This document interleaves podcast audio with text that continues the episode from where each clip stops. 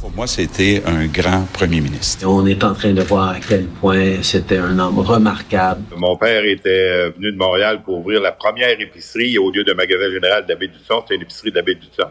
Et euh, Brian a eu son premier emploi comme emballeur à l'épicerie d'Abbé Dusson. Emballeur, donc, dans, dans, son secteur de pays sur la Côte-Nord. Emmanuel Latraverse, Mario Dumont et Gaétan Barrette sont avec nous. Bonsoir à vous trois. Bonsoir. Bonsoir. Au lendemain de l'annonce du décès de Brian Mulroney, qu'est-ce qui vous a interpellé? Je commence avec toi, Mario, parmi tous les hommages qu'on a vus et entendus.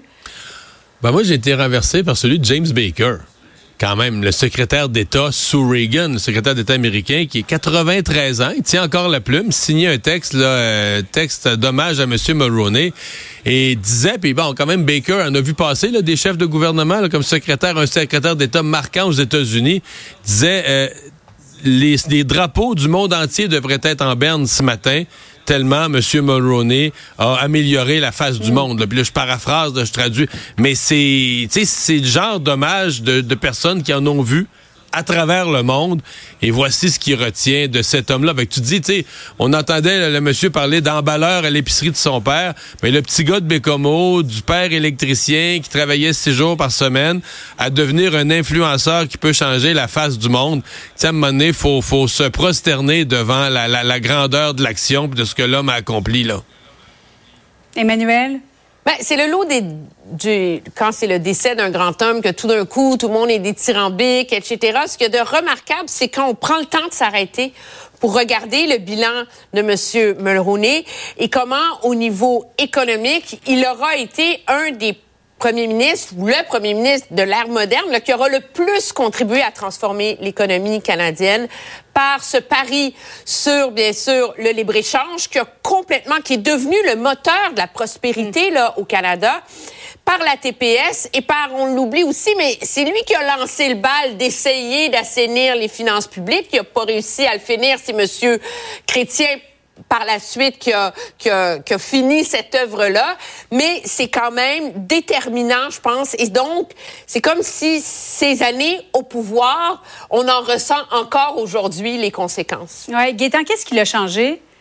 Ben, écoute, il a changé, je dirais, la façon peut-être de, de, faire de la politique. Quand on, on, on, on, revient sur tout ce qui a été dit aujourd'hui, c'est quand même impressionnant ce qu'il a fait en deux mandats il a fait deux mandats, il a touché à tout. Il a touché à des grands enjeux internationaux, il a agi sur des dossiers internationaux spécifiques, il a agi sur le plan économique. En termes d'aujourd'hui, il a agi en environnement. Son legs et son œuvre pendant deux mandats, c'est extraordinaire. Et quand on entend ça, ben, on n'a pas le choix, en quelque part, de regarder est-ce que depuis lui, et incluant aujourd'hui, mhm. il y a quelqu'un dans une période équivalente qui en a fait autant. Mais je retiendrai une affaire, par exemple, c'est sa capacité, ses liens interpersonnels qui l'ont fait avancer dans tous les dossiers que j'ai nommés. Ça, c'est impressionnant. Mario, pourquoi on fait aujourd'hui, ou on a l'impression qu'on fait de la politique autrement aujourd'hui, différemment? Je sais pas. C'est sûr qu'il y avait une civilité à son époque qui s'est euh, qui s'est perdue.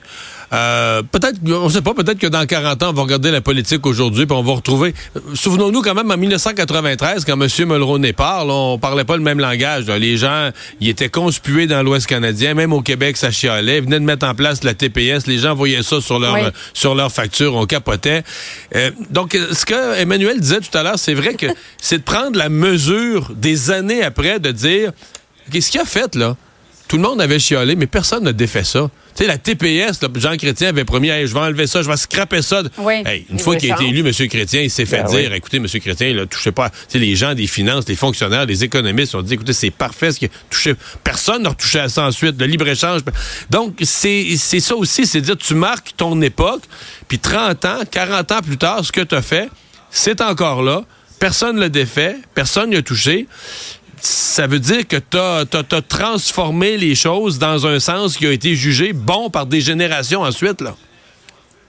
Oui, moi je pense aussi que la réalité c'est que le monde a changé. Maintenant, euh, mener ces grands chantiers, ces négociations là, faut faut le temps de faire la politique lentement et la politique dans la nuance.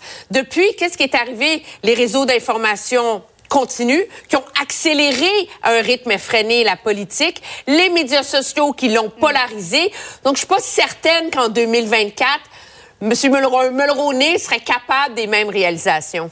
Gaétan, comment euh, Pierre Poilievre devrait-il s'inspirer d'un Brian Mulroney?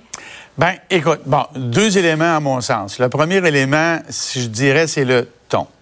Parce que dans les hommages qu'on a entendus, hein, on a quand même vu un changement de génération. Là. Quand on a entendu, par exemple, euh, sur les ondes de, TVA, euh, Lucien Bouchard, hein, la, façon de s'exprimer, la façon, cette mm. espèce d'élégance, là, être au-dessus de la mêlée, on a ça. Maintenant, l'autre élément que je pense qu'il doit apprendre, euh, Brian Mulroney, là, il a défendu le Québec. Le Québec n'est pas une quantité négligeable. Le Canada, c'est pour l'être ce qu'il devrait être, mais ça ne peut pas passer sans reconnaître le Québec ou certains éléments du Québec. Il a fait ça, il faut le reconnaître.